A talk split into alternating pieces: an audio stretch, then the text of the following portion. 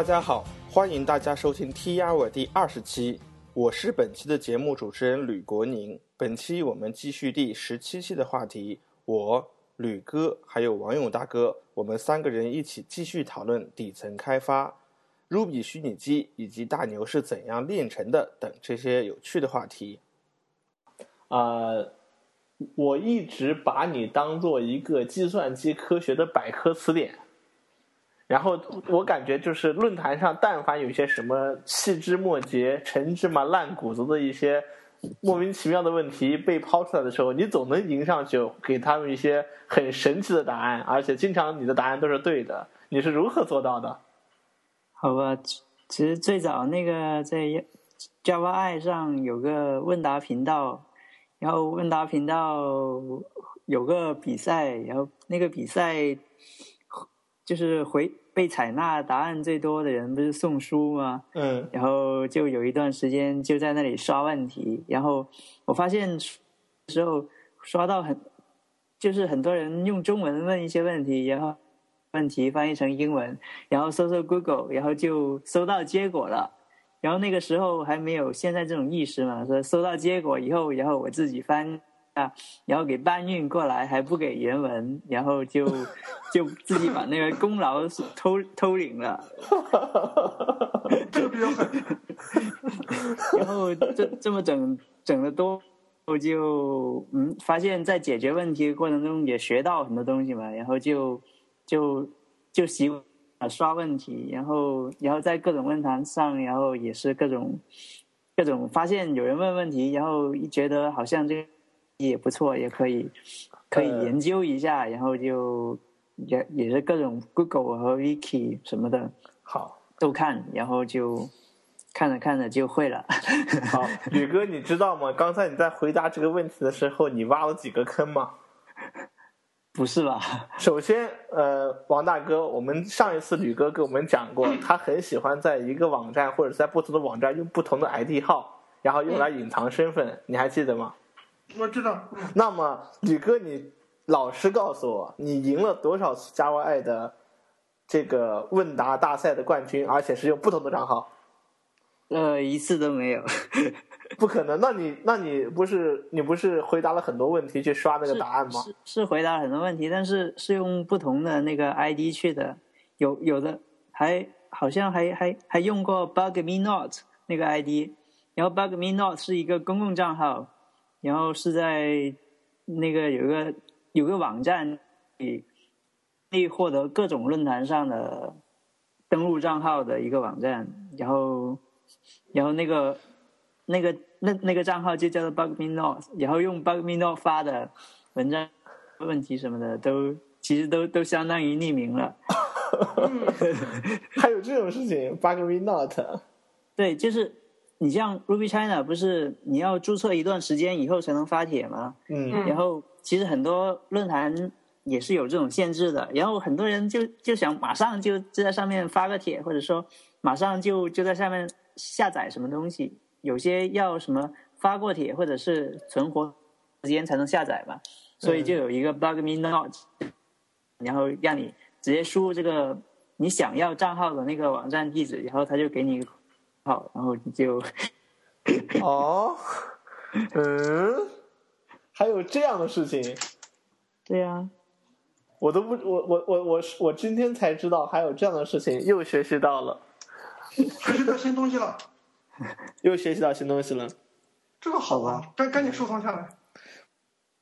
嗯，我们就是我们接触，其实我认识吕哥已经好多年了。我们接触下来以后，总给我一个印象就是，吕哥虽然说他是把答案搬运过来，但是我们在日常就是在面对面的交流过程中的时候的话，有什么问题的时候，你就直接问吕哥，吕哥经常就会直接给你答案，或者告诉你一个答案的大致的一个范围，一个很明确的方向。所以我觉得吕哥这个脑容量问题，还真的是一个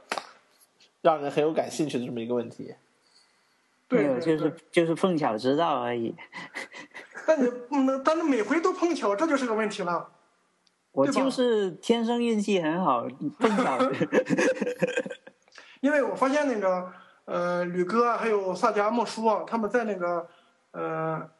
虚拟机方面，嗯，研究的比较深，嗯，然后而且是呃主流语言的虚拟机基本上都是研究过，嗯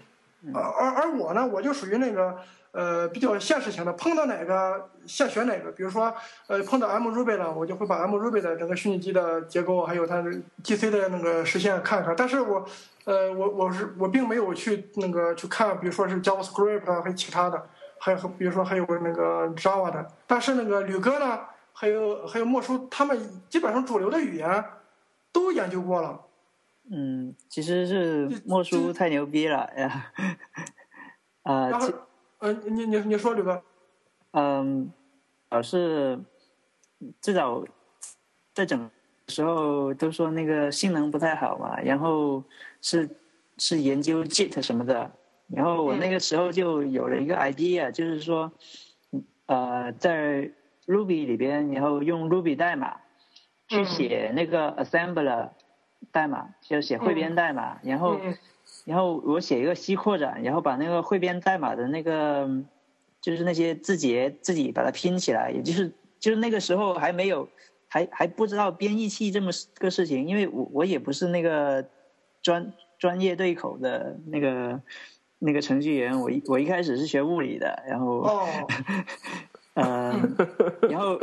然后就是有了这么一个 idea 了，然后其实后后来才发现，这个就跟那个即时编译 just in time compiler 是是是是一回事嘛。嗯，反正那个时候就就做了这么一个小东西，叫做叫做什么 BK 二零一，然后也是一一个有有点典故的一个奇怪名字。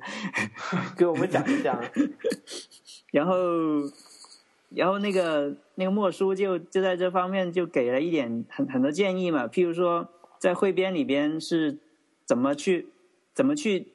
就说一个 C C 语 C C 调用的嗯 calling convention 是是什么样子的，然后你以后你要你要对站做了一点做一些什么出操作，然后你这个函数出来的时候要对站做一些什么操作，譬如说把那个什么。呃，把站那个什么 base pointer 什么 RBP 什么的 push 进去之类的，然后在那里就知学到了一点底层，然后然后大家就挺挺投缘的，然后然后碰巧又找工作，然后就把我就他就把我拉到杭州这边来了，然后大家就住一起了，然后住一起以后。就就跑去买了一个小黑板，然后每天讨论问题到很深夜。啊，还还啊，还有这这这层关系啊，是不是可以这么说？莫叔是是你的一个伯乐是吧？应该说是良师益友，对，但是我个人觉得就是在我在我眼里，他莫叔也好，吕哥也好，两个人都很牛，但是我分不清两个人谁比谁更牛。因为因为在论坛上什么头像有点相似，所以就很多人经常会搞混。是的，嗯我大概用了小半年的时间，我才搞明白 你的头像，甚至你的头像跟那个五星的头像，我都经常搞混。好吧，他们蓝光三人组嘛，对啊，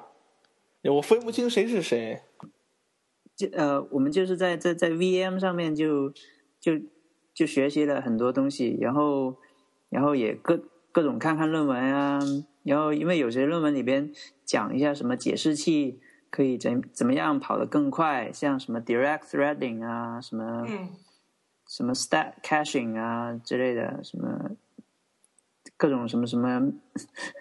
呃 method inlining 啊之类的，就是呃关于各种 VM 的论文都都看一下。然后其实 VM 的那个研究上面，JVM 相关的那个研究是其实是这这个领域上面是是挺，就是说占了这个领域的挺大一部分的。所以莫叔跑进那个 JVM 的 Oracle JVM Core Team 也是跟这个也很有关系。嗯，我看那个莫叔的那个文章，他那个博客上那个关于 GVM 相关的文章占比例应该是最大的。嗯，啊，他在他应该是在 GVM 上是投入精力应该是最多的吧？呃，是的，对他，他他工作就是这这这方面嘛，因为但是其实刚当时就是说我们在淘宝的时候，啊、做的不是这么个事情，因为我们一开始是一个平台架构组，平台架构组，架架然后构啊，架构。对是，我我听过你跟我讲过，你有以以前谁有个这个 title 叫平台夹钩师，对夹钩师，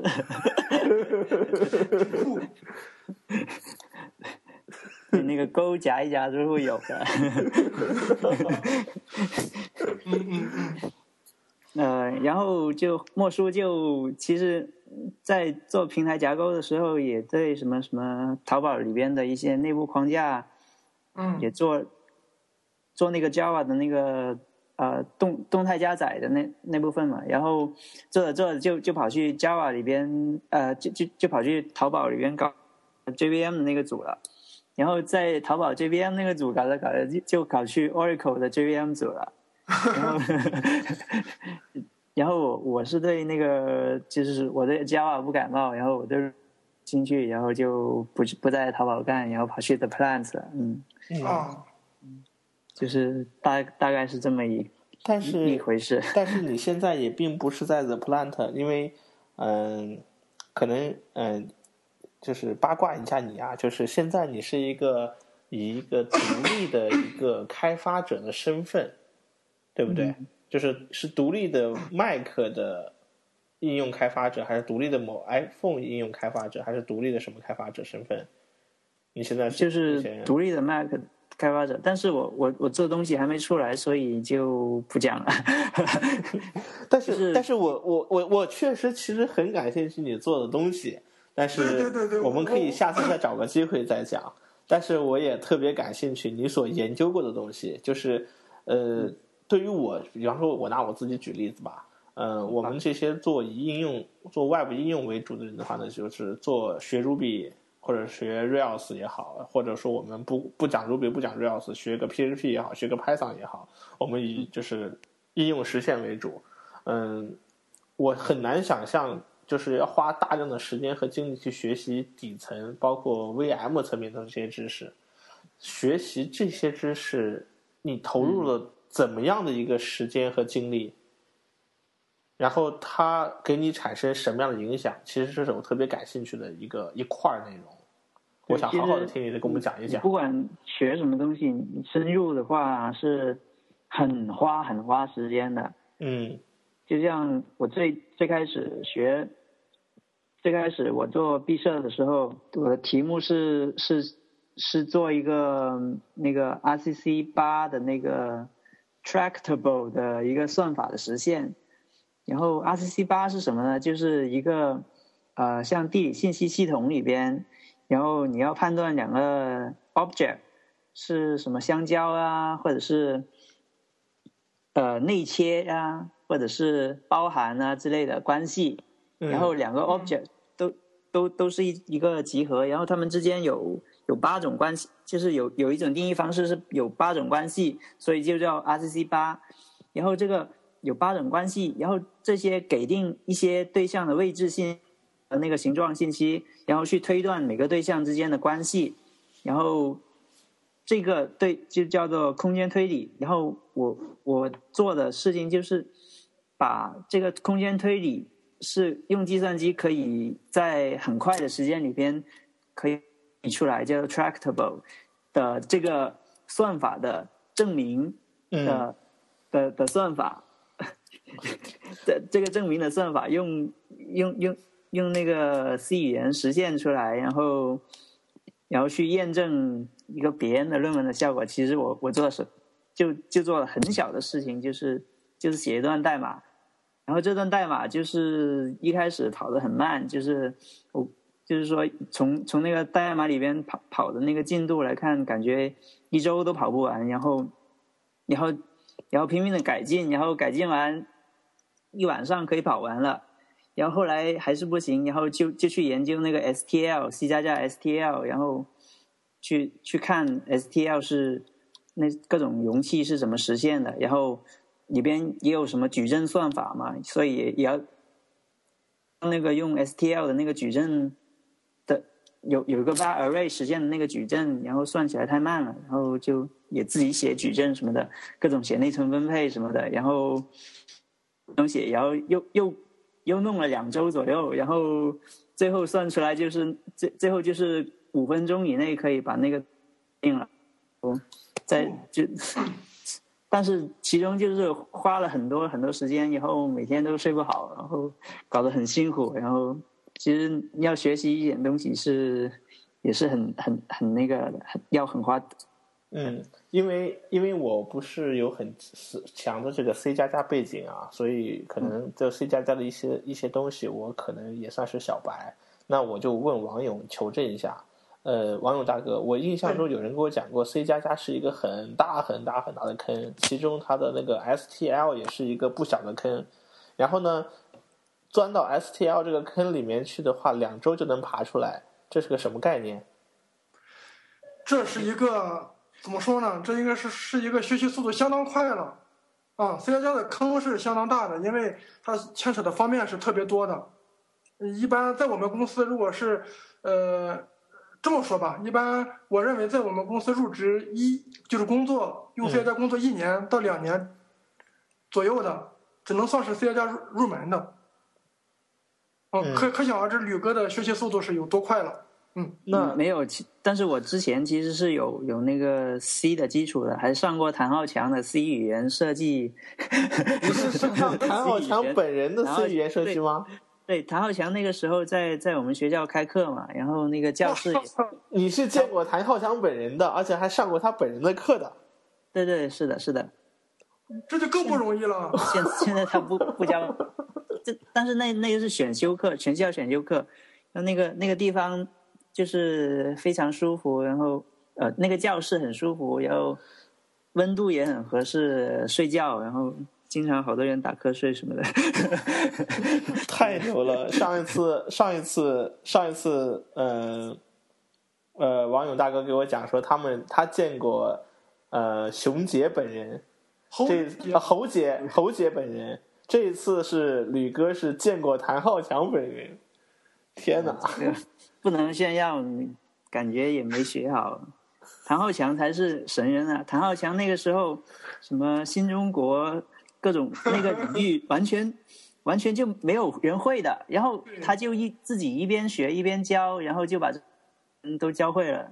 太不容易了。他对他对普及 C 语言是起到了确实是那个很大很大的贡献啊。虽然他的教材现在呃也是虽然有有些人是说那比如说编码风有有一些等等吧等等一些负面评价，但是但是谭老对那个中国计算机界做应该呃。还是不能磨灭的啊！对，这个他也不是这个专业出身的嘛，然后也是也是半路出家的，然后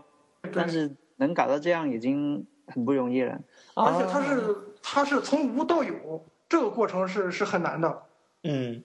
我们现在的话可能哦，我我知道了，你们两位大牛今天还想给谭浩强正一下名，呃，不过我觉得。可能从历史的眼光来看的话，站在谭浩强可能当时那个历史的这个状态中看的话，应该是一件很了不起的一件事情。至少的话，他刷新了很多个第一。我我只是记得我在我我我有谭浩强那本 C 语言的那本书，然后那本书上就说，好像是这本书是在整个全世界的 C 语言教程里面，它是销量第一。对对对，而且翻译速速度呃翻译次数也是那个最多的。嗯。当然了，虽然现在大家都都好像不推荐他他的书了，要真要学学那个呃呃 C 语言的话，但是那个呃就跟就像刚才那个郭宁说的，呃，在于那个特定的时期、特定的背景下，呃，谭浩强那个谭老做的贡献是确实是很大的。好的，好的，以后的话，我再下次再看到谭浩强的书的话，我会带着三分的敬意去。去去翻一下，但是不会买。去翻一下，但是不会买。当时，但是刚刚吕哥给我们讲，就是说他就是学一个东西，哪怕是多么小的一个东西，但是你要深入下去，都会花很多时间，很不容易。那吕哥，你到底真的就是你在就是嗯 Ruby 语言的这个 VM 这的这这个领域，你有没有估算过？就是你投入了怎样的一个？是多少量的这个时间或者精力啊？嗯，从来没估算过。嗯嗯，就是花花了很多时间嘛。其实一开始 Ruby 学学 Ruby 很快的嘛，学 Rails 最快，然后学 Rails 就是你你看那本什么呃 Rails 的那个 DHH 写的那本书啊，啊，敏敏捷 Web 开发那个那本书三天就就能看完了。但是你你看那 The Ruby Way，就是或者看稿头书，然后就可能就要周多左右了。然后呃，多长时间，宇哥？多久？就是敏捷开 Web Web 开发敏捷之道那那本书三天左右嘛。嗯然后你要看 The Real 呃 The Ruby Way，然后开始讲 Ruby 的这一部分的话，你就得就得就得花一周多或者是两周了。你知道吗？你你要你要是按照你这个速度来看书，你把它贴，你发个帖子说看敏捷开发三天，看 The Ruby Way 一周，有多少新手会恨死你？不是我，我是全全部时间都都都来看的嘛。但是你你你在业余时间看是是不是一回事嘛？好吧，好吧，好，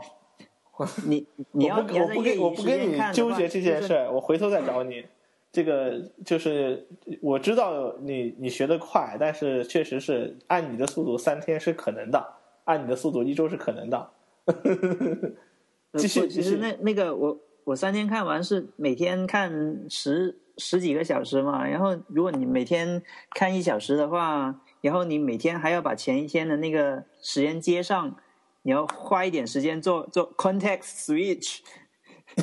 上下文切换，然后然后这样这样算下来的话，你可能就要一个月什么左右的时间去去看完那本书啊。所以说，你你要学什么东西的话，如果有一段连续的长时间去去钻的话，那个效率是肯定是要高很多的。嗯，对对对，我我也是是那个很赞同这一点。对，有有一段那个那个连续的时间学习，效果是最好的。对你不要被各种东西打断，譬如说什么 QQ 响啊，什么 Twitter 上更新了呀之类的。那时候直接拔网线。对，然后你你还要有有有那种动力，就是说那个时候什么刚刚刚什么刚没有毕业，然后感觉对不很很渺茫，然后不不赶紧学点什么专业知识，就感觉到找不到工作什么的，然后就压力压力也很大，然后一定要赶紧去各种学各种东西，然后就就就也很想去学，看起来也就是也感觉很有趣，各种东西也很有趣，什么 SICP 什么的也是那个时候看的。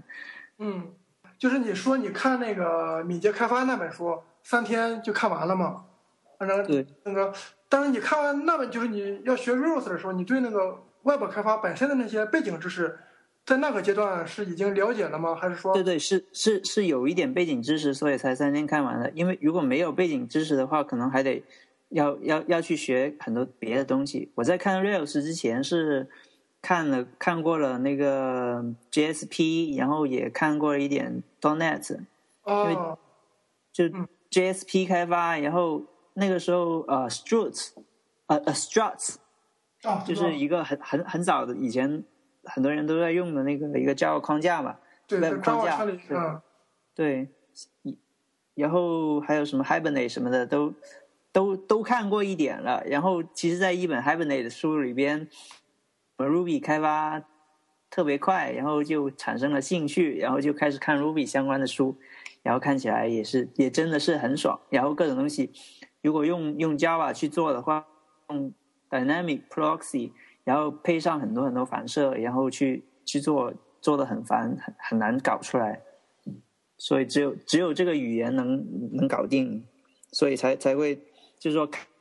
之后，然后又对 Ruby 产生兴趣，然后就就开始研究 Ruby 了。然后 Ruby 东西都了解的感觉了解差不多了，就开始看它实现了，然后就就是这样。嗯嗯，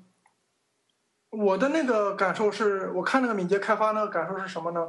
就说是那个直接看下来是没问题，但是我缺的太多的那个 Web 开发的背景知识。我我我现在是形成一个什么情况呢？就说是，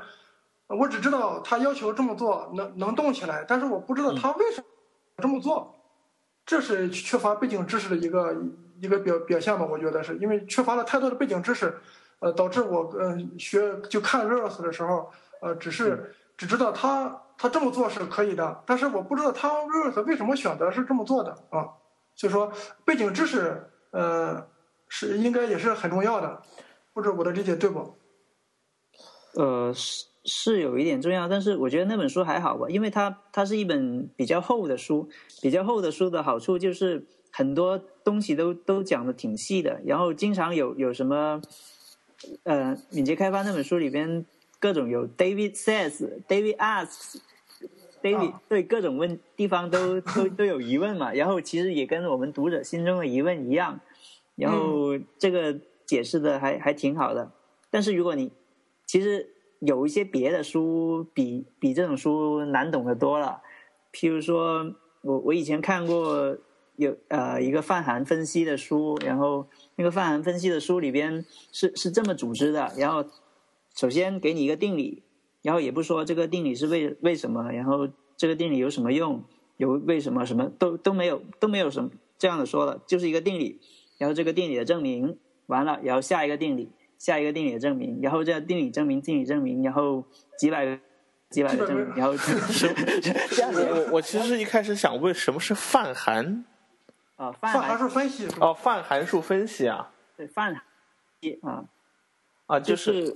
泛函就是把函数的那个概念推广了，然后啊把函数变成变成一个，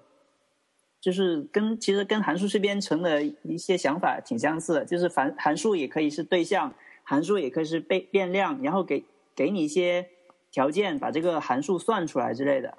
哦。就是说，譬如说我呃，就像最速降线问题，就是说有一根呃从 A 点到 B 点，我们知道两个点的坐标，然后我们想算，然后再想在 A 和 B 之间画一条曲线，然后这个曲线的效果就是，如果我们让一个如果是 A 是比 B 高的话，我们让一个小球从从 A 从这沿着这个曲线滚下来，然后这个小小球滚下来用的时间最短。我们有这么一个条件，然后我们想去算出那个曲线是什么样的曲线，然后这个曲线其实就是就是一根函数嘛，嗯是是一个函数对应的曲线，然后我们得到一些条条件，然后想去算这个函数，算把它算出来，然后这个就是泛函分析要研究的内容之一嘛。原来是这样的，这样一听我就明白了。好，但是泛函分析背后需要有每一每一个证明后面都要跟着一个证明，跟着一个证明，然后用这样去构建一那本书。那本书的风格是这样子的，其实其他泛函完全不是，他们会讲各种历史渊源什么的，然后会会给你很多详实实例子，还有图什么的，就就就挺跟跟挺适合学习的。但是那本书那本书又很经典，然后 它的组织就就就这么奇怪，就就看起来就很很费脑子，就是经常会看不懂的的那种感觉。然后其实一看那个什么 Web 开发啊，好容易啊，就是 就按照这按照这么做，然后就就出个东西来了，也挺有成就感的。嗯，我又得出了另外一个结论，就是如果有一天我发现有本书，我觉得看起来觉得挺难的，或者说看不懂，那是因为我没有看过比它更难的、更看不懂的书。如果我看过一本更难的书，风格让我更接受不了的，然后我都把它看过来了，我回头再来看这本书，就变得轻松了，就很容易、很快就能搞定了，是这样对吗？是的，那其实还还有一些书是，就就是那本书本身写的不怎么样，或者说翻译的怎么不怎么样。以前我看看过一些什么 AOP 编编程的书，就是 aspect oriented 呃 programming，是你研究 Java 的时候看的书吧？对对是的是的，面向方面编程？对面向切编程。面编程。对呃面向切面编程。啊对。呃反正各种 都有。各种翻译是吧？对，哎，那本书又是翻译的，然后翻译的质量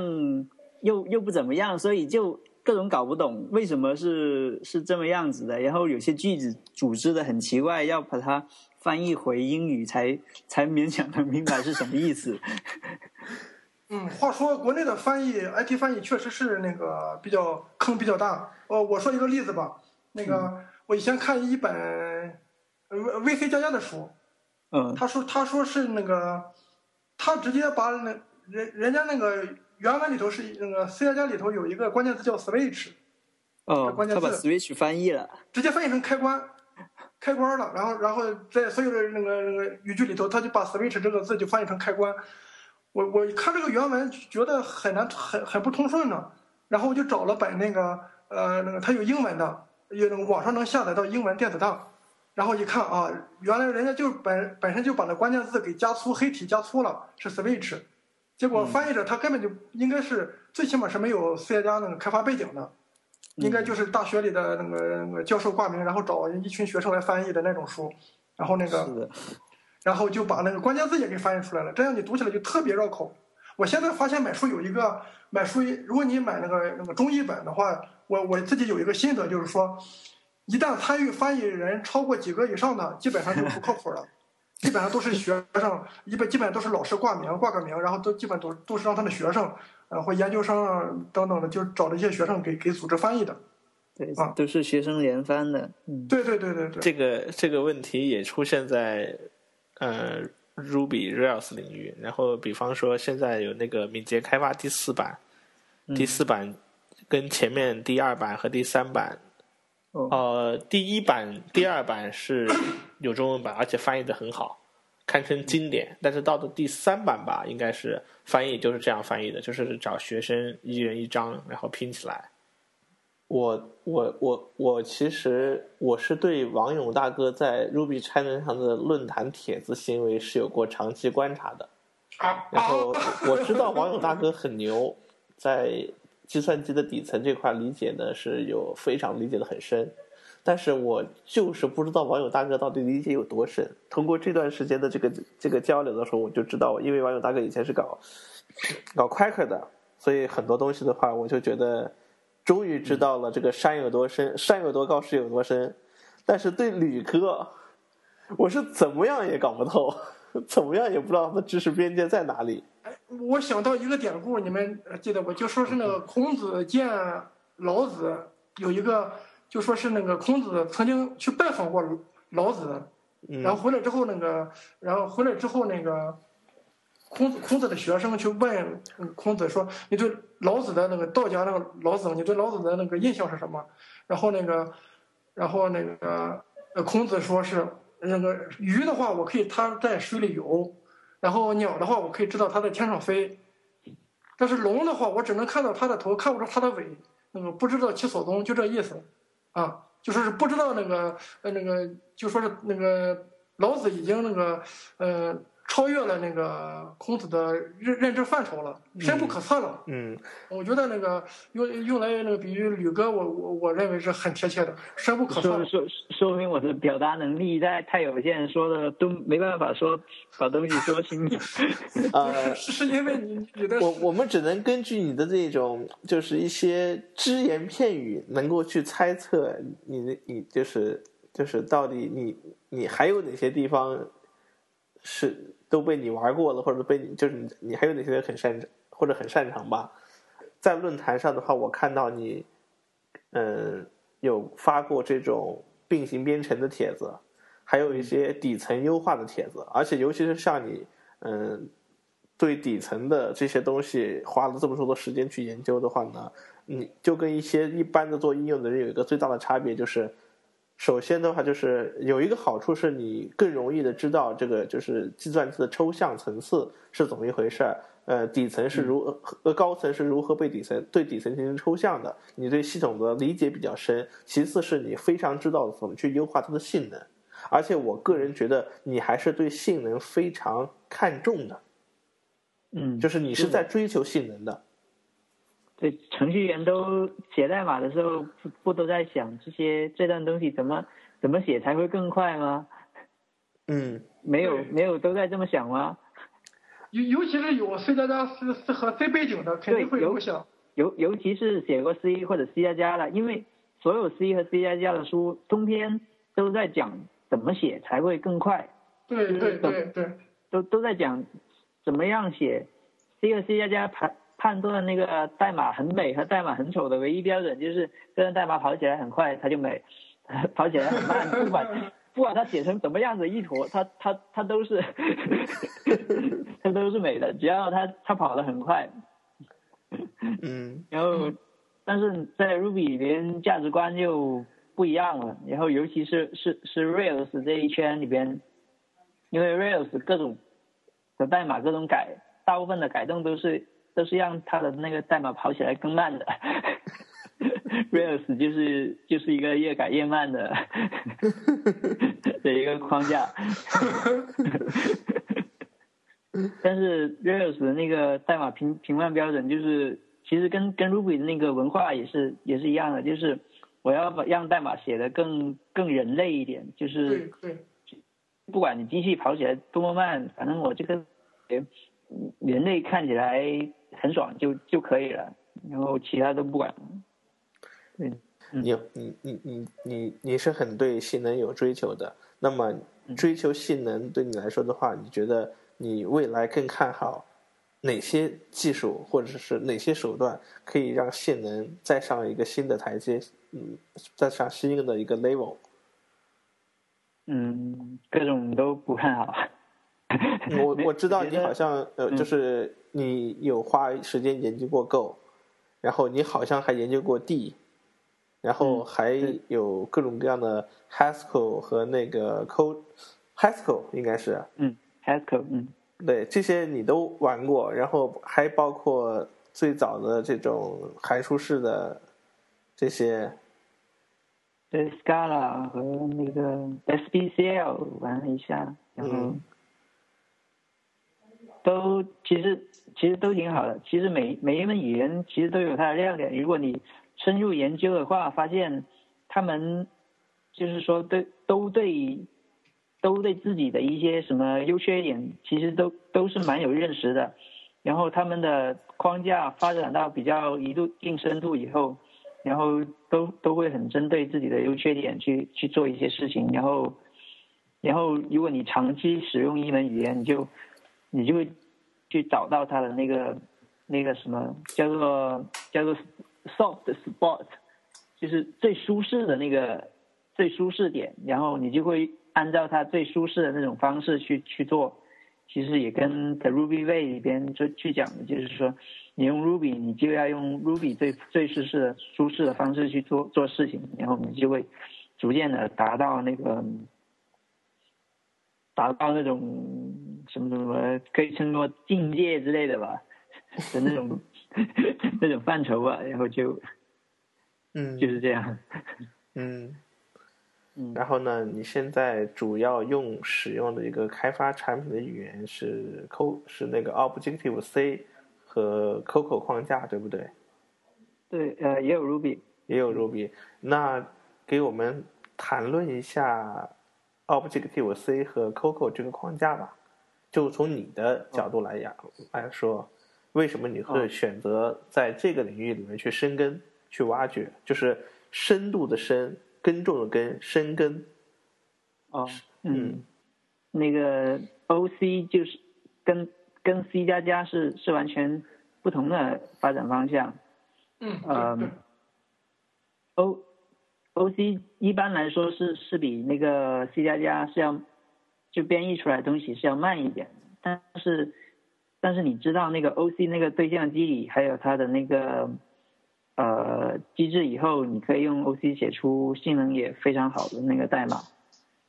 嗯嗯，然后其他方面其实没有很多可以多讲的，因为因为他们都都被那个 C 语言语法限制住了，因为他们要兼容 C 语言语法嘛，所以他们在自己语法上面可以做的事情其实是很少的。然后你要做一些扩展的话，就就得做很奇怪的事情。你像 C 加加标准从从零 x，C 加加那个就是新一代 C 加加标准从零 x 开始，然后就有很多很多提案，然后很多提案都被否决了，然后就就一 x 标准就就然后就拖到从从从两千年一直拖到二二零一几年就变成 C 加加一 x 了，最后定稿就变成 C 加加一一嘛，然后现在又出了一个 C 加加一定稿以后，又又出了 C 加加一四，然后其实这个语法上面的那个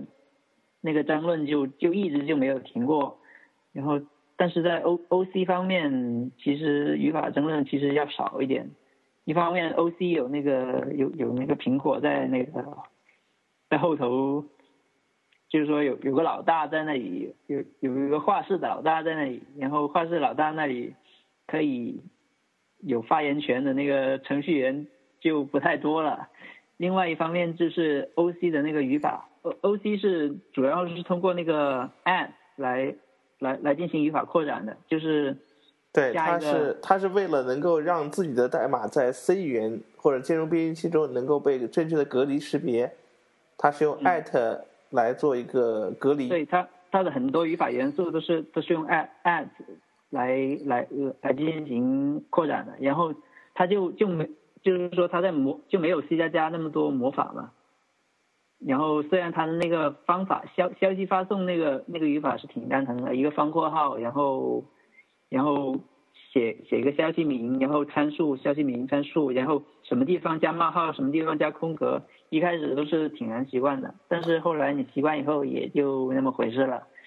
就是说你你找你习惯以后找到这个语言的舒适点以后，然后你写起代码来效率还也还是挺高的。但是另一方面就是呃对也是逐成为果粉了，在使用苹果产品的过程中，逐渐成为果粉，然后苹果指定的开发语言也就是 OC 了，也不管 OC 多多丑，然后那个寿命多长也能这么多人忍受下来啊，也能也能忍受下来。嗯我对 OC 的唯一的那个那个呃那个，我不不是吐槽啊，就是说如果不用那个 IDE 智能提示的话，如果敲它这个方法，我会累死人的啊。呃，对，但是不止 IDE，你像那个 Vim 或者啊，它有是插件了是吧？对 Vim 和 TextMate 都有都有插件，Sublime 也有插件，可以可以做那个自动完成，很很牛逼的。就是有个 Clang Complete，就是利用呃 LVM 和 Clang 自己提供的一些的的命令行工具去去做那个自动完成，然后准确率还非常高的。所以说这个其实呃问题也不大，因为它的那个 ID IDE 技术呃集集成开发的那个编辑器技术也也也非常成熟了，就名字那个方法名非常长，然后有些方法命名的那个习惯就是 naming 的那个 sense，嗯跟跟正常人不一样，是 是挺挺坑的。嗯，这这是有一点，对，但是整体来说，如果是呃呃我呃 C 加加也是有一个 C 语言的包袱嘛，对吧？它要兼容于那个兼兼容一个 C，然后那个是的哦不是的哦不这个 C 也也是要兼容一个 C 九九是吧？哎，是的这但是哦哦不这个 C 是兼容了 C 九九是吧？我记得是。嗯然后虽然都是有这个包袱，但我觉得那个哦不这个 C 这个这个路走的比 C 加加走的要好。对在在在这个动静模型相那个相，它是我觉得个 C 是动静模型相得益彰，但是那个嗯。但是 C 加加为为了完全兼容 C 的内存布局，然后又在在设计上，嗯，是有一些很别扭的地方。对 C 加加太难了，呃，因为 C 加加整个连其实 C 加加只是语法上面跟跟 C 一样，然后它它那个函数编译出来那个 calling convention 都不一样了，对对对对，是。它就是它这个嗯，但是嗯 O O O C 里边同样一一一段函数在编编译出来还是一样的，但是 O C 就是不一样的地方，就是它那个 method 其实编译出来比 C 加加的更更郁闷。嗯。对，现现在那个呃呃，我想我想据据我了解哈，呃，嗯或据我接触过那个 Xcode、Xcode，嗯它原原先编译那个相关 iOS 应用或者是那个 macOS 应用，它那个以前是用 GCC 那一套，对吧？GCC 的那个工具链，现在是不是它推荐用那个全全部转向呃 LVM 了，对啊 LVM 加 C 浪，对吧？对，呃，从应该是从那个四插扣的插扣四开始然后转向 LLVM 的，然后后来就是越做越好。最开始还是一个就是呃叫做 LLVM GCC 的一个前端，然后就造成对。对 Taco 四点二出了很多很多问题，然后修不好，然后但是从从四点二之后，四点三，然后就转向了那个 Clang，就 C L A N G 这个编译器，就是完全是是在 L V M 的上面实现的一个编译编译器前端，然后就呃各种问题都都都解决了很多。嗯，对我有这种感觉，就是觉得好像好像我切换到 C 浪去写一点点 C 的一些 sample 这些程序或者什么的，再回过头来再看到那个 Linux 下的那个 GCC，我就觉得 GCC 好土。对，这 GCC 要到四点八才有那个彩色的输出，然后对对对对，可亮 那个彩色输出一看就很高端，很高端大气国际化。对，而且它的那个对，呃，C 站的那个提示也是可以把出问题的那个一段代码给列出来嘛。对对对默认提示它它是不给代码的，对。对，它有时候给错误的描述呃定位点，就定位问题的地方比那个呃 GCC 要好很多，有些地方啊，是的，是的，嗯呃，这里我我可以讲一点典故，就是那个 C 加加 EX 标准里边有个 concept，呃，嗯。所谓 concept 就是，呃，你可以把一段，就是说带模板的一一个很长很长的一个声明，然后定义成一个比较短的的东西，然后叫做一个 concept。然后比较短的那个 concept 就就在那个编译信息里边就可以，它就可以用那个比较短短的简明的那个信息来去代替那个很长很长的那个模板出错信息，然后让那个信息显得更更好看。对对，对，这个是这是一个呃不是 EX 是零 EX 的一个 proposal，然后这个 proposal 出来以后，然后 Clang LVM 这边做了一些改进，可以把那个 type def 就是 type alias 的一个一个原生的那个 C 的一个语法结构里边的那个 type alias 显示到那个编译的输出上面去，然后这个这个 concept 这个提案就马上就被被否决了，因为你编译器都已经能解决这个问题了，然后需要再在语言上面去去去鼓弄了，嗯嗯。所以说 Clang 就做了这么多很很出色改改进，然后已已经开始影响那个 C 加加这个标准了。嗯，对对，因为 C 加加里边它那个对相相应的编译模板出错，它那个出错信息是呃最迷或者说是最迷惑人的啊，或者说是那个呃大大量的信息，如果是。呃，怎么说呢？如果我就现在有点想哭的感觉。如果是在 Windows 下，它那个 Visual Studio 相应的呃那个提示还是不友好，嗯，嗯没有 C 浪提示的友好，就定位起来还还是比较，就说是你要在大量的错误信息里面去找一个真正的那个呃真正的错误提示，还还有就是说从错误真正错误提示能推导出真正的错误来，咦，这个这这个是做那个就说是那个那个 C 浪做的时候，那个比那个 GTC 或者 Visual Studio 相关的，就 VC 加加系列，呃，这三个比的话，还是 C 浪做的最好的。我我还有一有有一个那个问题啊，呃，我想呃就是说想想想向你请教一下，就是说 Ruby 一点八到二点零，现在应该是二点一是吧？也要嗯出二点一了，就是说它这个版本这几个版本之间，它这个虚拟机的演变就变化，重点变化在哪儿？还是说它重重点呃就优化的地方，就说是呃你你大体说一下呗？对，一一点八是一个叫做呃 tree worker 的那个 interpreter，就是说一个数变异的解释器。数变异就是它先把源代码解析成一个语法树，然后语法树是是一个怎么样的东西？它是一个语法树的一个节点是一个 C 的那个 struct，然后这个 struct 里边带了很多指针指向它的那个子节点，然后嗯所以说你每每次分配一个一个 node 的时候。就是说，你一棵树的所所有 node 是是通过不同的那个，是通过多次的那个 malloc 之类的方法去去分配的内存嘛。这些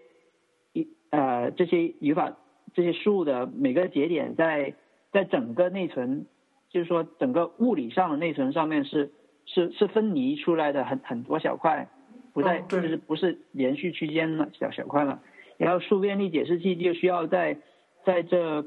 隔得很远的很很乱呃很杂乱的这些内存里边去去去便利去去读嘛，所以说呃就很容易引起 CPU 的那个 cache miss 什么的，然嗯后速度就很慢。然后一点八的时候有人做过那个呃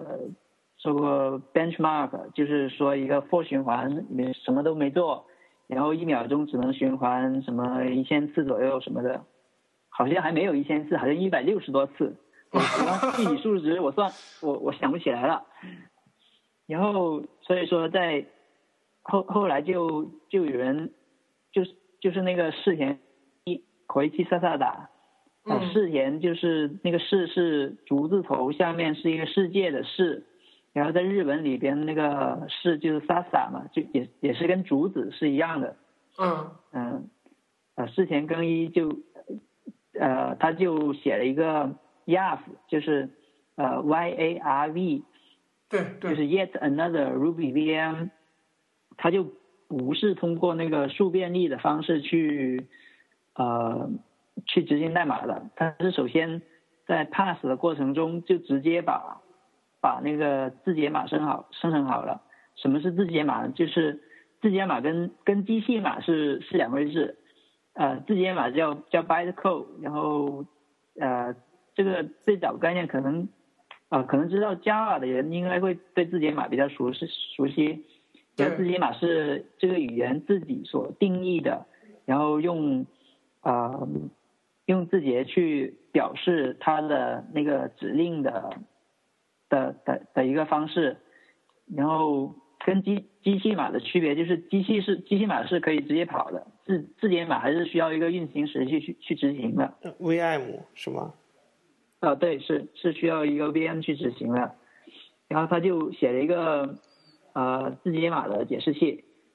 然后叫做 YAF，然后就成为了那个 Ruby 一点九的基础。然后 YAF 的话，它是一，它其实是一个呃有很多各种各样功能的。因为最初 YAF 在设计的时候，譬如说有一些什么伪优的都都考虑到了，然后你可以在 YAF 里边有很多开关，你可以把那些各种优化打开，然后去看一下它实际什么效果。但是有些开关现在是是就是开的话，有些测试是跑不过的，像那个嗯 T、呃 Telco 呃 Elimination 就是就是伪调用的消除是它是它的作用就是把如果一个方法 A 去调了另外另在这个方法 A 的最后的最后调了另外一个方法 B，然后把那个 B 的返回值作为它自己的返回值去返回的话，它它它它那个站就可以，如果比较用优化的那个那个 VM 编译呃选项的话，它就可以呃把那个直接把 A A 所占的那个占的那那块内存直接消除掉。然后直接把把 B 的内内存放上去，但是伪调用优化在在 Ruby 的那个动态语义里边是就是是是有问题的，所以它它默认是不不开启的。嗯，YARV 还做了，呃，YARV 的主要作用就是把把以前的那个数便利的解释器啊、变成了一个字节码的解释器，然后然后那个数在去了哪里呢？那个数就已经完全没有了，因为它它改的就是那个 pass 点 y，可以看到那个 pass pass 点 y 变得非常大，有多少行？一万多行还是七千多行？这又提到了 pass 点 y，这简直是你们你你们呃你们研究过这个 pass 点 y 吗？啊，这个这个 pass 点 y 其实也也没有这么多复杂地方，因为它一部分是是这样的，它是一部分是呃 Ruby 的那个语法解析是，嗯、由那个 MIT 的一个 parser generator，、嗯就是解析器的那个生成器 Bison 去对去处理那个 pass 点 y，然后去去生成了一个嗯去生成一个 GLR 的 parser。那个 GLR 是什么？就就跟那个什么 LL parser 啊、PG parser 之类的，也是一个当做一个名词解理解就可以了。嗯嗯，然后那个 parser 是需要一个 lexer 的，所谓 lexer 就是把呃那个原文件的各种呃语法元素的一个比较细的结构去去把它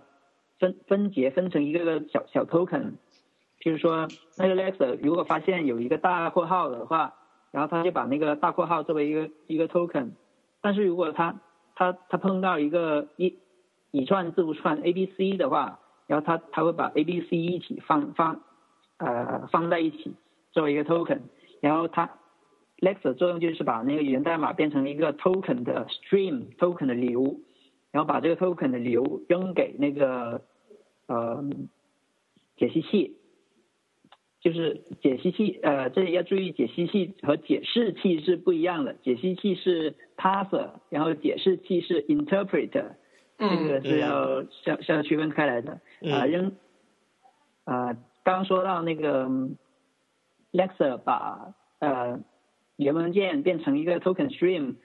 交给那个 parser，然后那个 pass 点 y 这么长，其实有一部分就是它包含了一些 lexer 的那个定义，然后另外一部分后面还有几千行是是是因应 Ruby 的一个库来来来。来增加了一些修改，因为 Ruby 有一个库叫做 Ripper，Ripper 对对，Ripper 就是那个就是 Jack 的 Ripper 的那个 Ripper 开膛手，开膛手杰克 Jack 的 Ripper 就是就是这个这个东西，然后开膛手的作用是是 Ruby 的一个标准库，它可以把那个呃 Ruby 的那个源代码变成一个。呃，变成一个语法树的形式嘛，所以说它 Ruby 的那个 parser 点 y 它兼具了两两个任务，一种是这就是啊解析呃 Ruby 的原文件，另一个另一个任呃给 Ripper 用的话，它就是属于它也是解析 Ruby 原文件，但是它生成的是一个树，但是它呃它在正常执行。执行的时候，它并不生成数，而是直接生成了字节码。所以说，这个 pass 点 y 的能就承载的功能有点多，也也是它变得比较大的一个原因。然后，另外是 Ruby 的语法也是有一些比较就是比较复杂的地方吧。嗯，然后比较复杂的地方和和有一些有一些地方判断是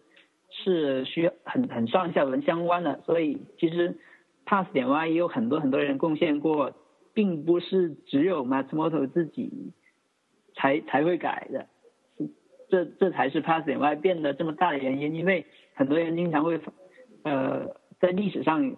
很多人发现过 Ruby 语法解析的一些小问题，然后把这些小问题 fix 了，然后然后在在里边会会会要做一些很多很多各种各样的判断，然后就。然后这些判断也都写进了 pass 点 y 里边去，所以说这是它大的一个原因之一吧。嗯嗯。反正 pass 点 y 的话是是给每一个想要自己重新去写一个 Ruby 语法实现的这些其他的什么什么 Ruby、Iron Ruby、接 Ruby 的这些 制造了不小的麻烦。其实呃，对，如果你想。也有去重写 Ruby 语法的，像那个 Topaz 就就就是自己实现的 Ruby 语法嘛。但是他们他们希望的是不是去看 Pass 点 Y，他们希望的是有一个 Ruby 的一个语言规范，然后根据这个规范去去实现。是的，然后那个字节码 VM 其实也有很多种，呃，Bytecode VM 有，呃，有一个有有最简单的 Bytecode VM 的话就是。就是跟跟以前的数便利解释器是，就就会比较相相似，就是说一个最简单的 bytecode VM 的话，它是有个 loop，一个无限的 loop，然后无限的 loop 中间有个 switch，switch case，然后按照它那个字节码的那个那个是是哪哪一个，然后要跑 switch case 的那一段去去执行。这就是最简单的字节码 VM，然后好一点的话就是就是叫做呃 core threaded core threaded 的话，它是把嗯，它是它是把每每一段 case 的那那个解释解释那对应的那个字节码的的的那一小段变成一个函数，然后它的字节码就是那个函数的那个，它就把那个函数指针存到了字节码里边，然后然后读到那个字节码的话，就直接调用那个字节码的那个函数指针，然后这样对应出来的那个，就是说对对应出来的机器码的指令要要少一些，而且现在的那个 CPU 的话，core threaded 会会享受到一点分支预测的那个好处，然后还有一种就是 Ruby 现在正在用的叫做 direct threaded，呃，direct threaded 的话是把它是把字节码的解释的那一段代码的那个那个它它所在内存里边的那个那个地址存在了字节码里边，然后那个地址是怎么存的呢？是是因为 GCC 有一个扩展叫做嗯叫做 label as value extension，嗯，对，是是这个。对，label as value 就是说你在 C 里边写一个 label，就是所谓 label 就是就是你在 C 里边写 go to go to 什么什么的地方，go to 后面接着那个地方就是就是就是那个 label 嘛。然后 label as value 就是可以把 label 所在的那个内存地址呃取出来放到一个数组里边去，然后你你能把那个 label 那个地址取出来的话，你你就很容易实现一个 direct threaded VM。这个中文名词是怎么样？我我真还不知道。然后然后这个 direct threaded VM 的那个结果就是，呃，它需要执行的就执行每一个指令，它需要的额外的开销就就更加小了，然后就更加接近那个你你你把它整你你把它静态编译成那个呃就是最最小的操呃在 VM 层面上上面消耗的那个操作就就就已经接近最小化了。嗯然后在 Lua 里边，它会做一些更加激进的说，因为 Ruby 是用 C 去实现它的那个指指令的嘛，然后 Lua 它它的那个指令是是用那个 Assembler 去实现的，要用 Assembler 实现的好处就是还可以利用一些 CPU 的一些特性，像什么 Superscalar，就是超向量执行，它会呃超向量那 Superscalar 的特性就是，嗯、一个指令，呃呃，应该是乱序执行的的特性，就是 out of order，呃 execution，乱序执行的特性就是，呃，有一个指令可能依赖两个资源嘛，然后这两个资源要在下面两个指令里边才，呃，要在如如果这这两个资资资源不在寄存器或者什么地方可以里边能取到的话，它就它就要等呃等待一段时间去啊、这个这个太难描述了。我 乱序执行。啊，对，简单的说就是说，嗯呃，如果你你用 assembler 去实现那个呃解释器的话，你就可以得到一些乱序执行的好处，然后把它的那个执行周期进一进一进一步的缩短，然后就获得更好的解释器性能。嗯，就是这这样意思。然后，但是 Ruby 还没有是这么做，而且 Ruby 可能也不会这么做，因为 Ruby 的那个 VM 都是呃紧紧的 stick，就是紧紧的还是遵守的那个用用 C 实现的那个规范去去做。然后，因为 C 的那个可一致性是特别好的嘛，C 可以在、嗯如果你你遵守那个呃 C 八九规范的话，你在基本上所有的编译器你都能编译过去，然后可以在很多很多平台上面用到，呃，都编译都没没问题嘛。如果但是你如果呃自己用那个汇编指令去去实现的话，你就要根据每一个平台的那个那个指令集去去去写一套，所以说那就变得很很比较难以实现。当然，就是说，因为叉八六是叉八六六十四是现在最最流行的吧，可能你你只需要针对叉八六六四和 ARM 来做一些 assembly 的实现，然后其他平台还是用 C 实现，这样也是可以的。但是还还还没有人去去这么去做嘛？如果这么去做，Ruby 的那个性能应该会更好。嗯，然后后来一点九就最主要的改进就是这个这个 VM，然后还有一些小改进，就是那个对象的表示，就是在一点八里边，它的那个呃整数表示是跟跟跟那个一点九的那个整数表示是是有点区别的。然后一点九是，我记得是做了一个修改，然后让它的那个整数运算的那个速度变快了。然后一个很简单，就是一个计算一个斐波那契数列的那个的代码，是用一个迭代方式的的方式写的。然后它就是在 Ruby 里边就是 a 等于一，b 等于一，然后 a 逗号 b 等于 b 逗号 a 加 b 这么写法，然后然后去去让它去循环嘛。呃，嗯，效率很高。对，这样，这样效率，对，效率挺高。然后跟 Haskell 相应的那个，呃，斐波那契数列的那个计算起来比起来，就是大约是 Haskell 的那个速度的一半左右，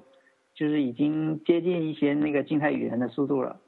所以说，Ruby 的整数运算优化的还还是还是挺不错的。嗯，这个整整数优化是是怎么？整数运算优化是怎么做到的？就是因为首先它用了那个呃字节码 VM 嘛，然后字节码 VM 它把那个方法调用优化成了什么样子呢？就是譬如说你 a 加 b 其实是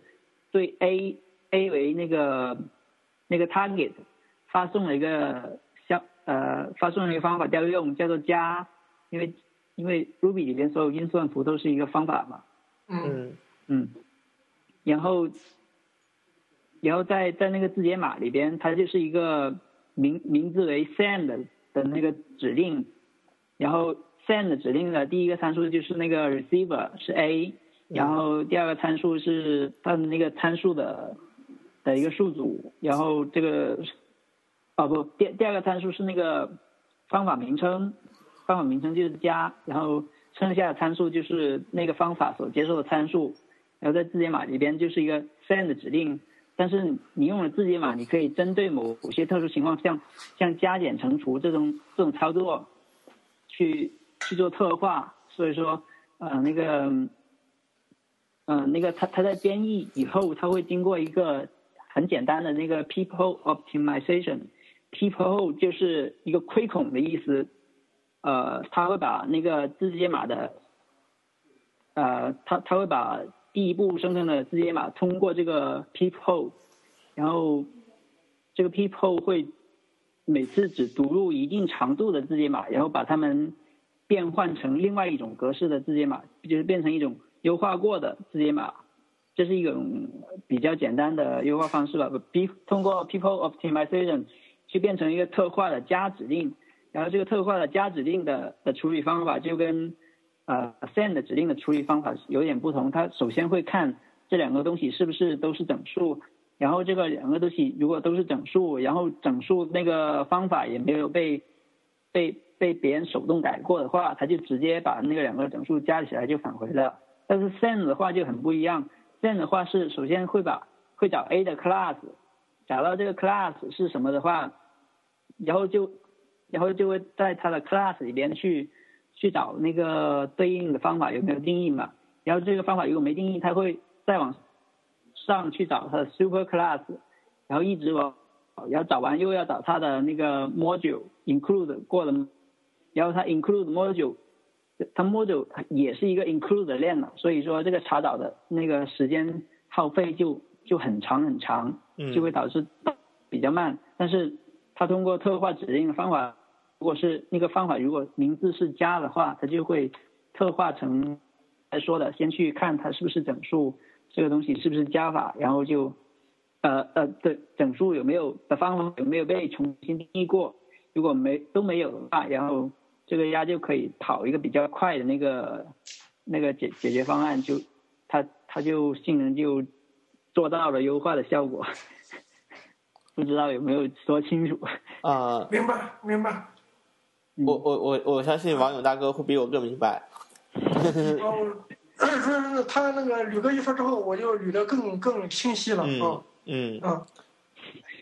那再往上。走的话，二点零、二点一的话，就是我我之前的话，我亲自问过马斯莫多本人，我说嗯对于马上要发布的二点零的话呢，是一个有带来多少一些 exciting 的东西。但是 Matsumoto 的话，可能他也直言不讳说，相对于一点九，二点零其实是一个 smell change。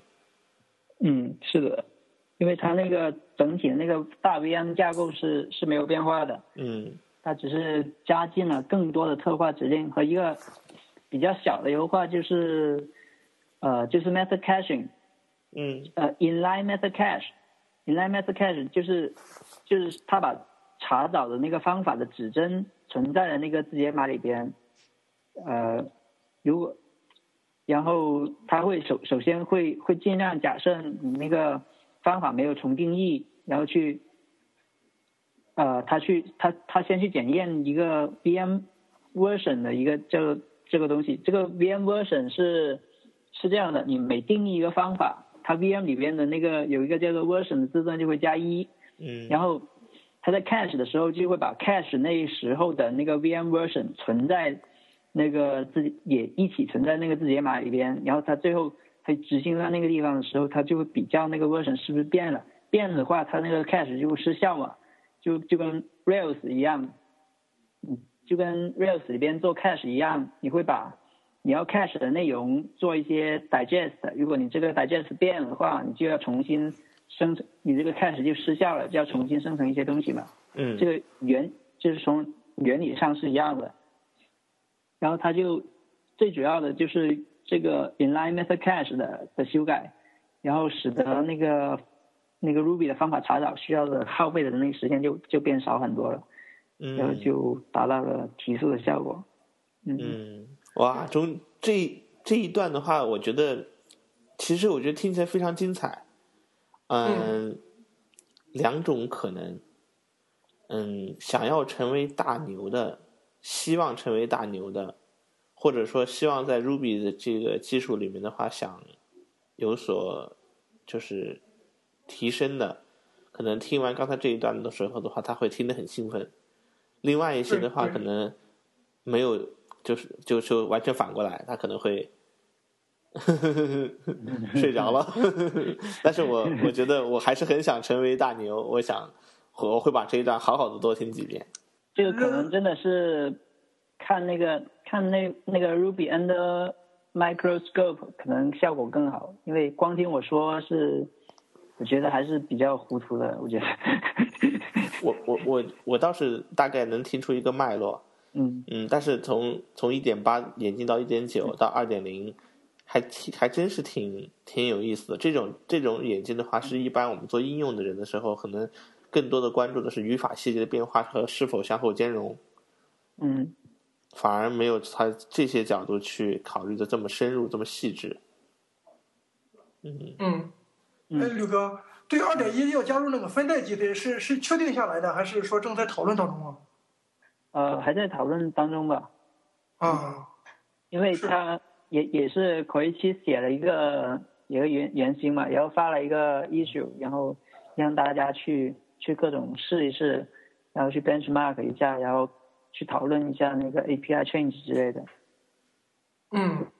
如果就是说，如果大家有什么意见，也可以到那个那个 bugs 点 rubylang 点 org 上面去去提一下嘛。嗯，哎，吕哥，你提了没啊？没有提我，我只是远远的观望大牛的。你你你对他加入这个分代式的 GC，你的报的那个赞成跟那个反对的意见比例能有多少啊？我我大体上还是挺赞成的。譬如说你你一个 Rails 的应用吧，然后你这个你一个进程如果接收了一万次什么左右的请求，你那个 GC time 会越来越长，越来越长的。然后，但是如果你你的前前几百次或者几千次请求，可能那哦，这要看各应用不同了，可能一个应用是可能你接收到一个进程接收到二十次请求以后，你那个 GC 的时间就会越来越长，然后然后最后就会就会就是说狙击时间在你的那个应用请求的时间里边就会占一个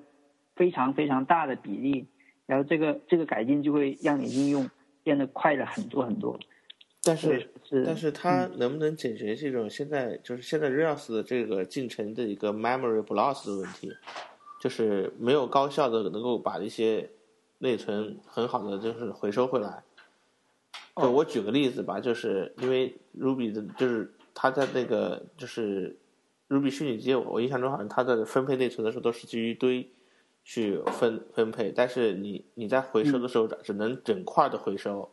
因为我不知道该怎么去表达这个它回收机制，所以说有的时候在一些就是它不能很细致的把每一个都被分配过的内存都完整的细致回收回来，它只是的，能是的，它内存碎片的问题是是没有解决的。啊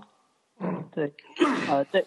这个问题对就可以归结为一个内存碎片问题。然后，唯一能解决内存碎片问题的话是，是通过一个比较好的分配策略去，就是说你在分配的时候就考虑到这个可能会被回收的问题，然后去去减少碎片。然后另外一个方法就是通过 Mark、Compact、Sweep 三就三个阶段的这种 GC 去解决。呃，Mark、Compact、Sweep 这三个 phase 的那个 GC 的话，它就它它它把它 Compact 阶段完成以后，它就把其他其他的那所有内存全部都全部都一块的扔掉，然后它就可以达到那个减少内存碎片的目的嘛。嗯，但是 Ruby 是不能这样子做的，因为你如果要移动一个对象，那么你之前就是有很多 C 扩展，你把一些 C 扩展会会把对象里边的一些指针保存下来，然后自己用嘛。嗯然后你移动了对象，然后那个指针就失效了，就没用了。然后如果他再继续去使用那个指针的话，他就程序就会出错嘛，就会就会 seg fault，segment fault，或者说是 access violation，在 Windows 上上是那个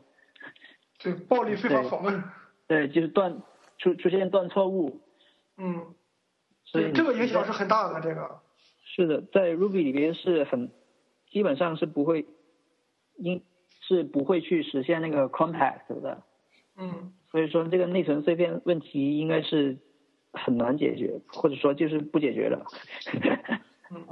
我我其实其实，在看我会我我会看到这个 Ruby 的 Word 那个 VM 的版本不断提升的时候，他很关注在很多很多细就是性能上的这这种嗯嗯调优，然后每一个版本在或多或少在某些层面上都有一些性能的优化。但是现在我们感觉就是在我们实际应用过程中的话，就是在这个 memory loss 这个问题变得越来越重要。只不过也也有另外一种情况，就是现在的内存确实变得越来越便宜，是，内存越越来越大，嗯但是有的时候就是你你内存变大了，但是你为了追求性能，在内存里面放的东西就变得更多了。Redis、对 Memory 是的 Cache 这种，是，呃 MongoDB 都是吃内存的大大大大牛，嗯，所以就是我们我们每天也还都会或多或少会遇到这样的情况，要跟这个 memory usage 去做斗争。嗯，你说吃内存太多，但是其实吃内存太多和内存碎片太多是应该是两个问题。嗯然后吃吃内存太多的那个问题，呃，现在有二点一是有一点改善，它会它把以前就是例如说那个呃 Event Machine 的作者 TMM 一，他那个名字好像是南美洲的一个名字吧，然后他他他提交了那个给 Ruby 提交了一个 patch，就是把那个 loaded feature 里边产生了一千多个对象都开拆掉了。因为以前的那个呃 Ruby 有一个全局变量叫做 loaded feature，它把、嗯。它它里边保存了所有已经载入的那个那个呃 Ruby 的脚本或者说是 extension 的那个全路径嘛。嗯，然后他他他原来的那个算法是，呃，写的比较写的比较不好，然后产生了一千多个多余的对象，然后那一千多个对象，在 GC 那个 three 的时候要多便利一千多个对象，每次 three 都要多便利一千多个对对象嘛。嗯，而且所以说都回收不他了。把他做了一个优化，就是把把这些要多便利这些对象全部去掉了，所以嗯。Ruby 的那个内存那个消耗就就变小很多，而且嗯。GC 的时间也也改善了。嗯。嗯。啊，我们我们我们自己就是在生产环境中会有的时候会有这样的情况，就是一些非常复杂的这种极端场景的时候，嗯。几个 request 一过来以后的话，它的内存的 usage 的话就可以从，比方说从从三百兆涨到五百兆，从五百兆涨到八百兆，并且它的 GC，你你你去强制 GC 的时候，你都会就是效果不明显，效果，是吧？对，因为而且它的回收效率就很低，有的时候我们就分析是什么原因造成这种内存使用量这么大，然后再就是连蒙带猜去想办法优化解决。你可以用那个，你可以看 GC 的那个对象创建嘛，嗯，呃，不知道你们用的那个 Ruby 版本是什么？是一点九点三还是一点九二点零？点三，一九三是吧？一九三还不能用 dtrace，但是你可以用那个 GC 的 profile 的那个对象，然后去看每个 request 以后多了一个什么对象。你们有没有用那个 gperf？啊、这一块是我同事在做，我只是哦看他们在做，我我不太了解他们有没有用这个东西。呃，就是如果你你用了一个 gperf 去，就是 TMME 还是那个人，嗯。他利用了那个 Google 的一个 Perf Tools 写了一个给 Rails 的那个请求做做那个 profile 分析的那个工具嘛，嗯。他他会把，如果你在一个请求后面加一个参数，他会把那个请求呃每个调用呃呃增加了多少内存，然后这个调用调用了多少次，调用在总总的那个时间里边占了多多大的比例，然后用一个很直观的那个图的方式展现出来，然后你可以看一下，能很会很有帮助。对。嗯，那我一定要回去查一下这个工具，然后推荐给团队。嗯，我们已经聊到了 Ruby 二点一的变更新和变化了。对，呃，对，如果你你们的部署方式是什么？是 Unicorn 还是 Puma？嗯如果，Unicorn，对，Unicorn 是，对它它 fork 出来是内存是是多一点。如果你用 Puma 的话，内存肯定要小很多。嗯，像 Ruby China 已经改用 Puma 了。哦，我记得那个华顺发过帖子说，用了 Puma 以后，内存占用变得少了很多很多。嗯，好久一个很长一段时间都没有登 SSH 到 Ruby China 上去看看后台的一些情况了。嗯，但是如果你你用你的你你们的项目如果能用 Ruby 二点零去跑的话，还有更好的工具叫 dtrace。啊，我看到是那个叫什么 Tender to Love，最后二点零加的这个 dtrace 支持。是的，你你看 Tender Love 的那个博客上面有有对 dtrace 的非常详细的那个讲解，嗯。还有怎么去去用那个 dtrace，然后你你们就是只只需要去 trace 那个对象的创建，然后然后发一次请求，然后 trace 什么对象被创建的最多次，还有一些别的那个 perf 的方法，譬如说你你还可以用那个 GDB 或者是 LDB 连上，你 attach 进那个 Ruby 进程，然后去去看那个进程里边的那个，然后把它 call dump 出来，然后扩 dump 出来，然后去去看这个内存里边最常出现的 pattern 是什么，然后就去猜它是什么东西。不过可能就需要一点 crack 知识，像需要像王勇大哥这样的人去看了。今年的 今年的 Ruby Conf 今今年的 Ruby Conference China 的话，来吕哥来我们这来来来做一个 Ruby Proof 的一个专题吧。嗯，可以，就是性能提怎么去调优。是啊，然后王勇大哥来做一个 M Ruby 的专题吧。行，如果时间能成型，这个那那就没问题。好，好。对，还还有一个技能工具，我可以那个就是推荐的是是那个 Valgrind，嗯，就是 V A L G R I N D。啊，这个啊，Valgrind 这个是这个是那个 C 加加的一个编译的一个。是 C 是是，它可以做那个那个内存分析，也可以做那个，就是做也也可以做 profile 嘛，也可以看那个 cache miss 之类的，嗯，还是挺有用的。我好，我印象中我们用它查过一些内内存破坏，呃，用用这个工具也可以做。我印象中好像是有那个有有一个人写过一个，就是 learn C the hard way 的时候，就一开始就告诉你用这个工具去。检查 C 语言执行的内存使用情况，是的，是的。但是这个东西是不是跟 C 浪的兼容性不是很好？它是用于 GCC 的。哦，没有，我因为我我之前写写过一个 Gem，是一个呃是一个 Tree 的实现嘛，然后我要证明这个实现是比别的别人写的同同类的 Gem 的那个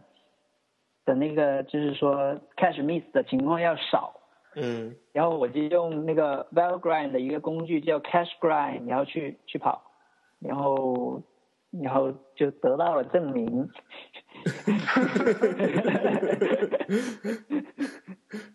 针对一个初学者，或者说针对一个应用开发的一个高层，就是用高级语言高层这种开发者的话呢，想要去学习一些这种 VM 的知识。想要去学习，就是底层的东西，想要通过这种学习提升自己的这些能力，帮助自己把拓宽自己的职业的路，或者说能够走得更深的话呢，他要去磨什么刀，砍什么柴，就是去看哪些资料，去怎么去学，学完之后可以借由哪些项目来锻炼自己。我把这个问题再抛给吕哥。嗯，其实如果真有这种意愿的话，不是有一句话说 “Where there is a will, there is a way” 吗？啊，真有这种意愿的话，就是有意愿的话，肯定可以自己找到适合自己的方法的。我觉得没有什么可以，嗯，都，但是最主要的看源代码，然后网上搜资料，就是这么简单。看源代码，网上搜资料。对，然后还有就是，就是解决问题。嗯，我对于我自己来说，就是解决问题、看源代码、搜资料，这这三个就是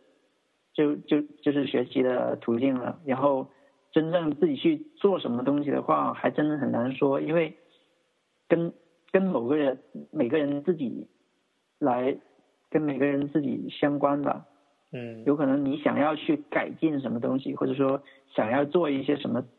东西，然后这个东西如果涉及到性能的话，你可能就要写 C extension，然后你就会，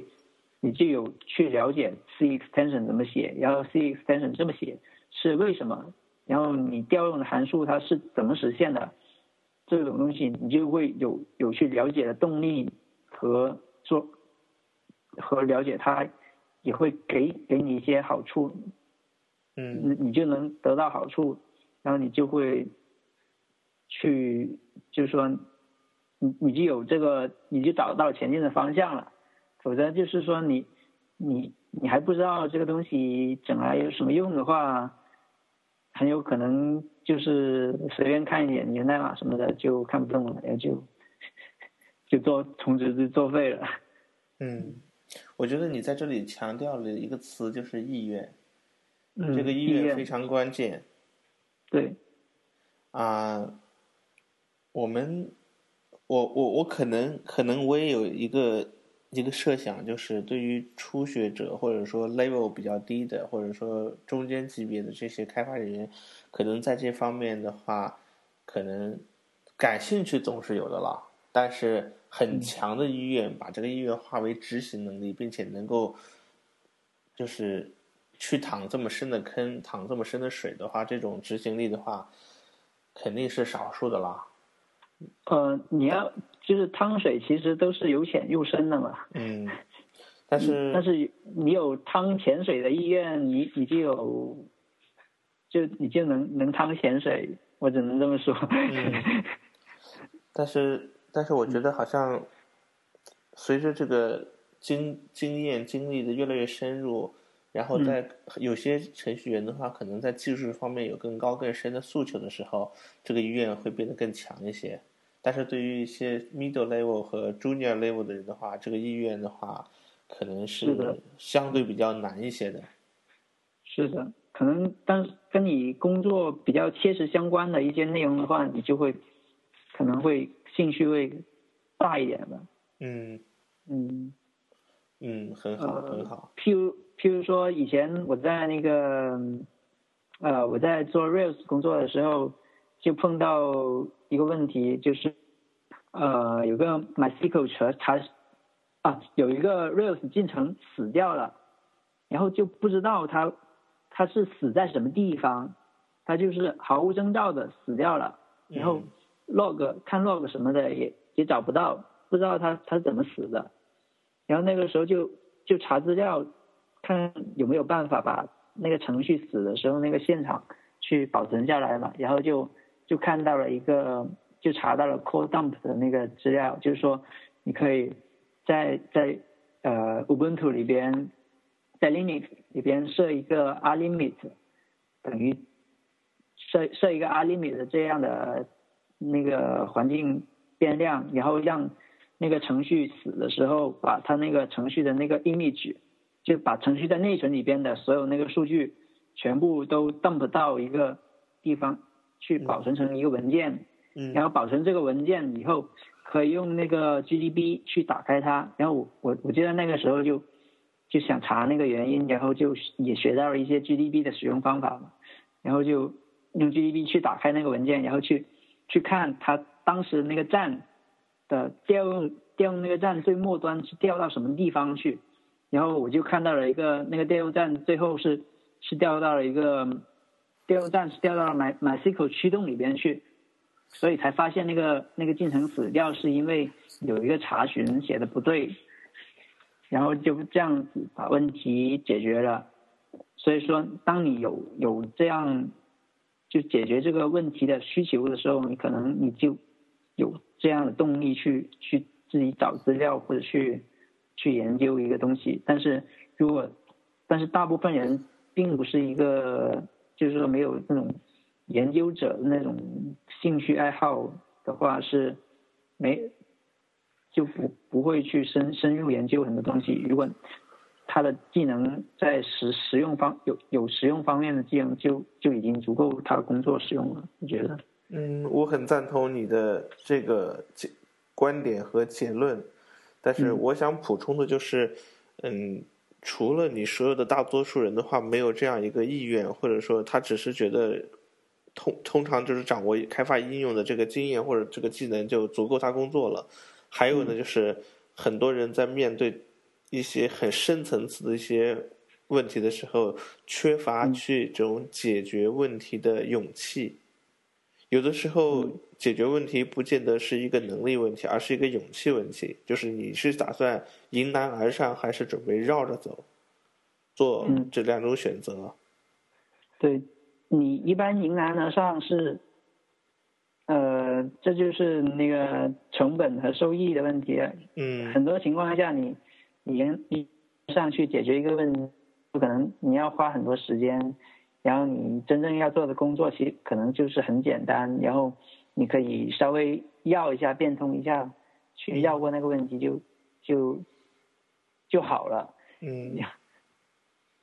这个还是按照个人情况不同吧。嗯。但那如果现在，呃，我们就是 T R 有一个环节叫做 pick 环节，就是每个人选一个最近期你觉得一个挺好的一个东西，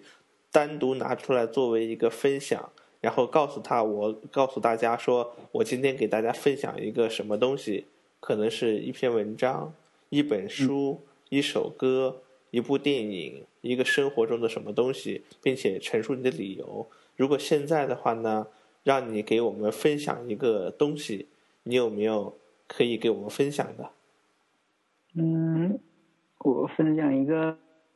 songwriter 的一首歌。哦，是是一首歌，你会你可以现在给我们唱一下吗？我不会唱是一首歌，就是听起来挺燃的，是那个《Devil Survivor》的片尾曲。啊，B 呃，再给我们重复一下他的名字 B B B，，B 啊，B E B，对，这个听起来挺燃的，挺有林肯公园经典的摇滚的那个啊，感觉，嗯，但是是这个风格我喜欢。嗯很好。这个林肯公园的音乐很适合码码代码的时候去听，他他他特别适合码呃程序员通过音乐寻找一种存在感的共鸣。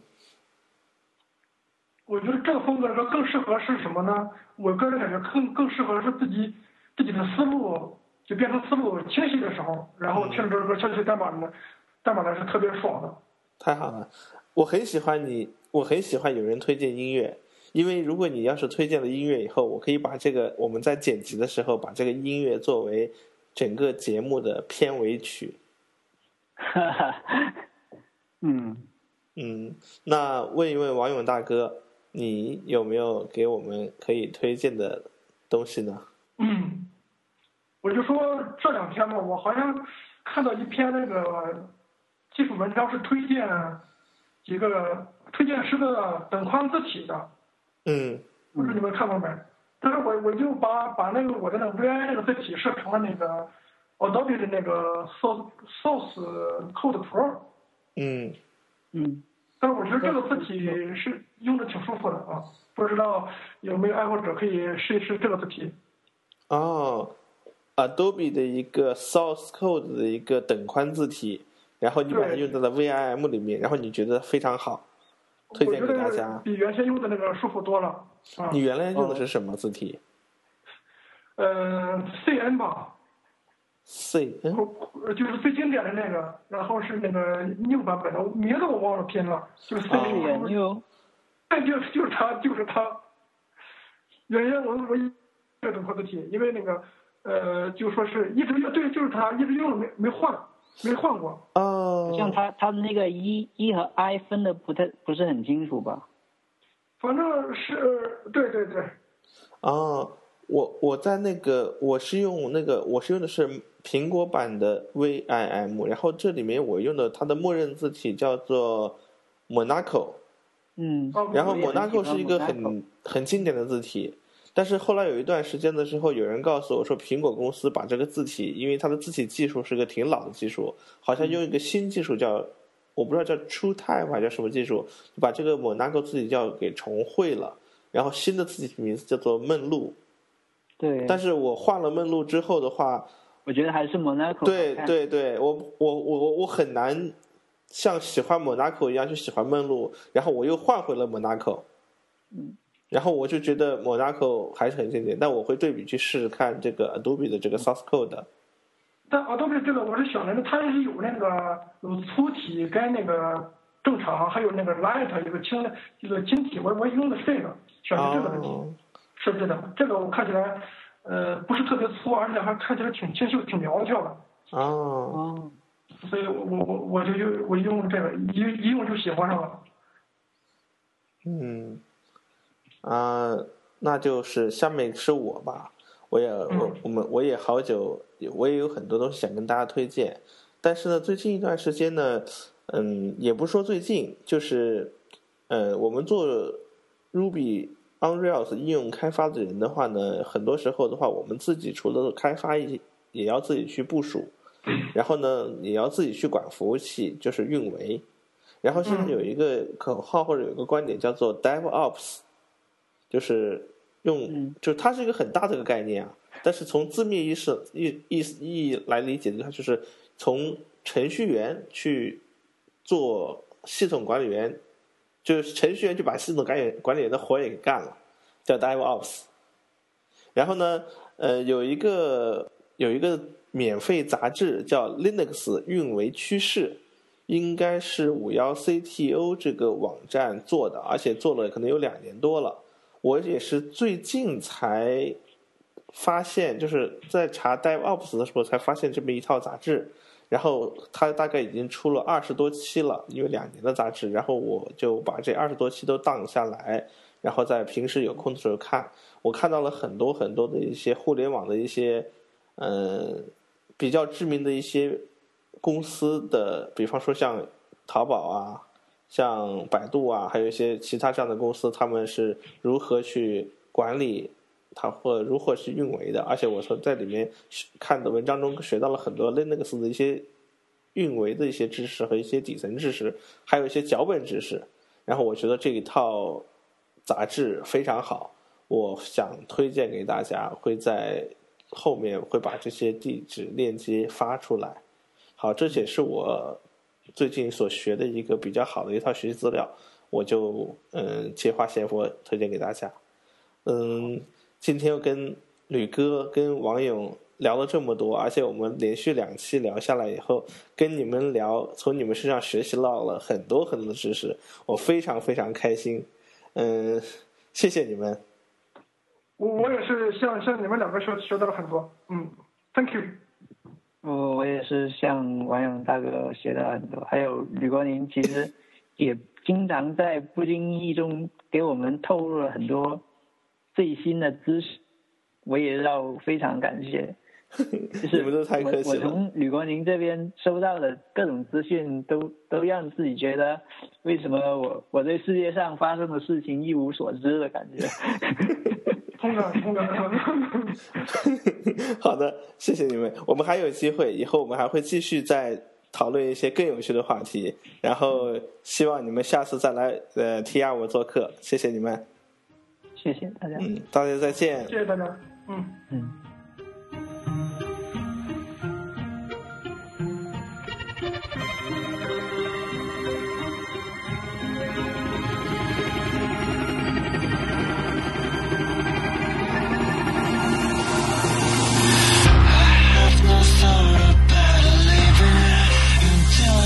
sit down.